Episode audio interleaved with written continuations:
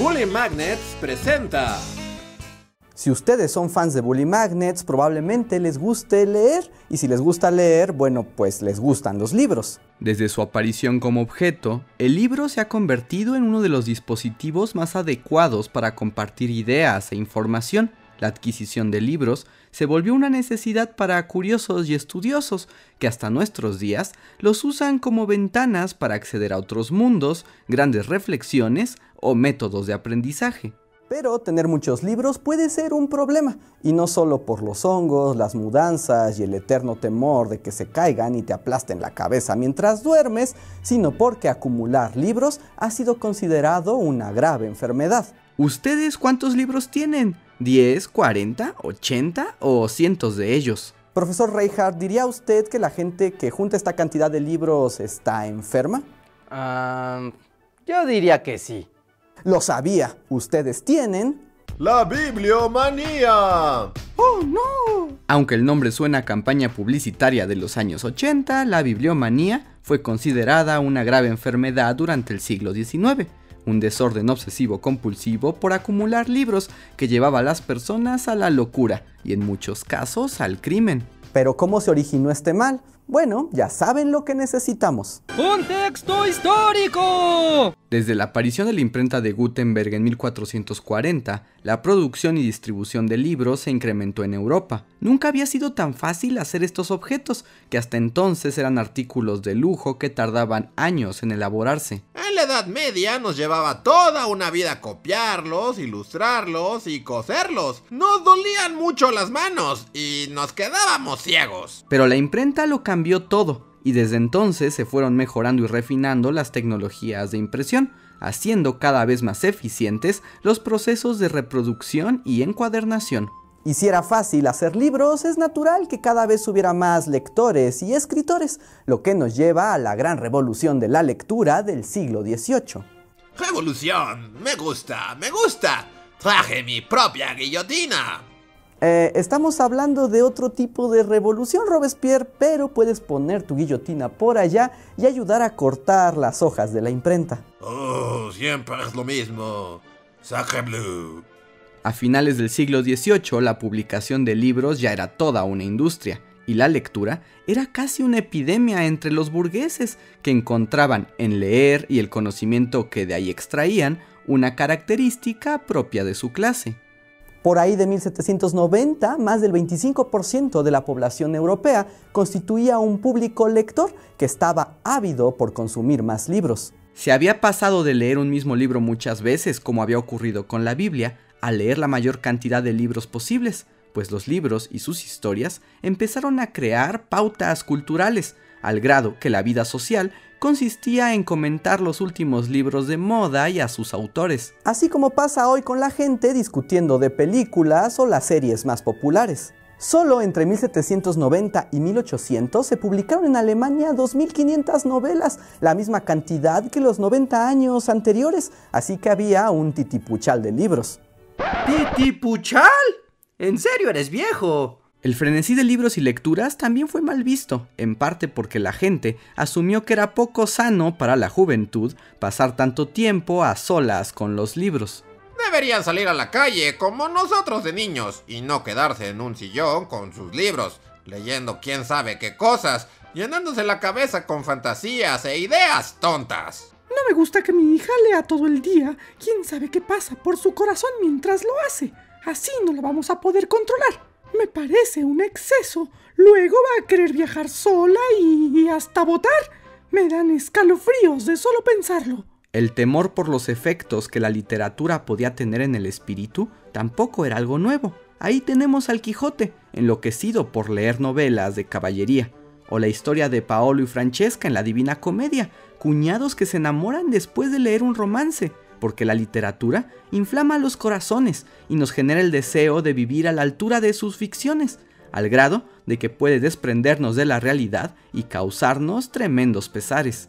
Ay, si lo pones así, leer suena bastante deprimente. Pero más allá del temor de perderse en la literatura, la proliferación de libros se manifestó como un problema de obsesión y ambiciones. Los libros se convirtieron en artículos valiosos. Ediciones raras, publicaciones limitadas o traducciones únicas eran prácticamente tesoros para los más ávidos lectores, por lo general personas ricas que estaban dispuestas a pagar cualquier precio. Los libros podían valer mucho dinero. A la figura del lector se unieron la del mercader y la del coleccionista de libros, quienes viajaban por el mundo de subasta en subasta para adquirir los mejores ejemplares. De pronto, los libros se transformaron en objeto de deseo para muchos individuos que hicieron de todo para conseguirlos. Ladrones de libros aparecieron a lo largo de Europa. Ninguna biblioteca estuvo exenta de volúmenes desaparecidos. Algunos robaban por dinero y otros por su adicción, porque eran víctimas de la bibliomanía. El término se originó precisamente en un libro, uno llamado Bibliomanía, o La locura del libro, un romance bibliográfico del escritor inglés Thomas Frognall Dibdin. En el libro, Dibdin hacía una sátira del deseo por coleccionar libros, una afición que él mismo compartía. En las páginas de esta obra se narran distintas escenas en las que personajes con bibliomanía hacen de lo más terrible a lo más ridículo por conseguir los volúmenes deseados. Dibdin describía la bibliomanía como una enfermedad, incluso la tipificaba de manera médica y hasta daba detalles sobre algunos síntomas. Hay ocho libros que agravan la bibliomanía. Las primeras ediciones, las ediciones auténticas, los libros impresos en letra gótica, las grandes copias en papel, los libros con bordes sin cortar, las copias ilustradas, las copias únicas con encuadernación marroquí o forro de seda y las copias impresas en vitela. Todos nos vuelven loquitos.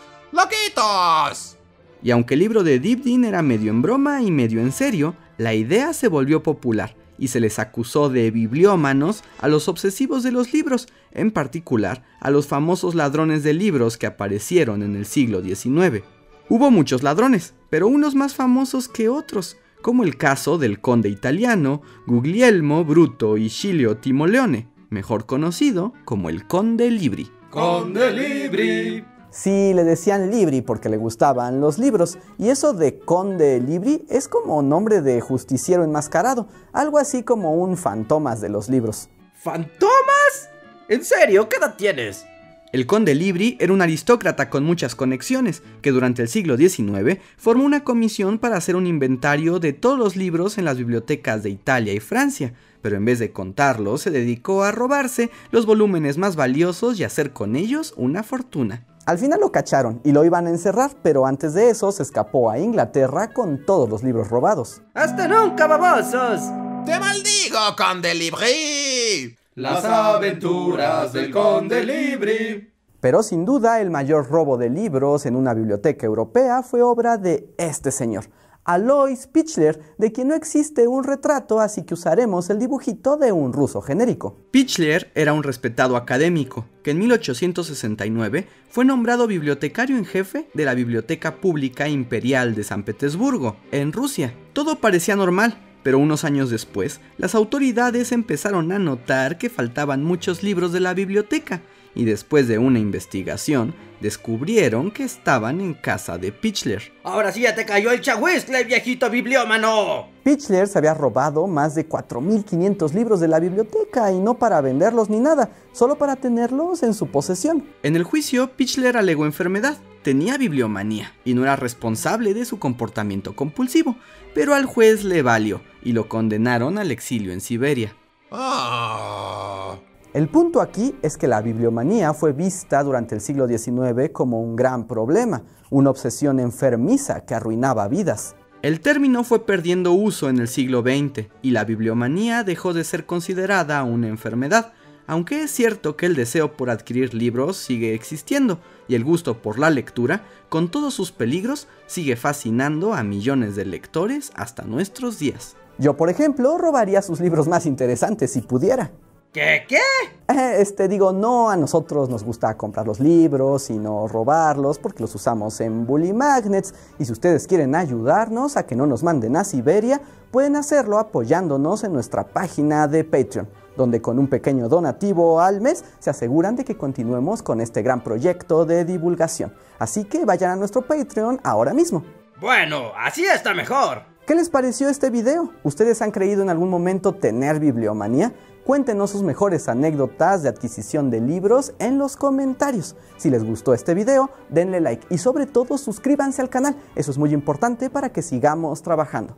Yo soy Andrés y nos vemos para la próxima.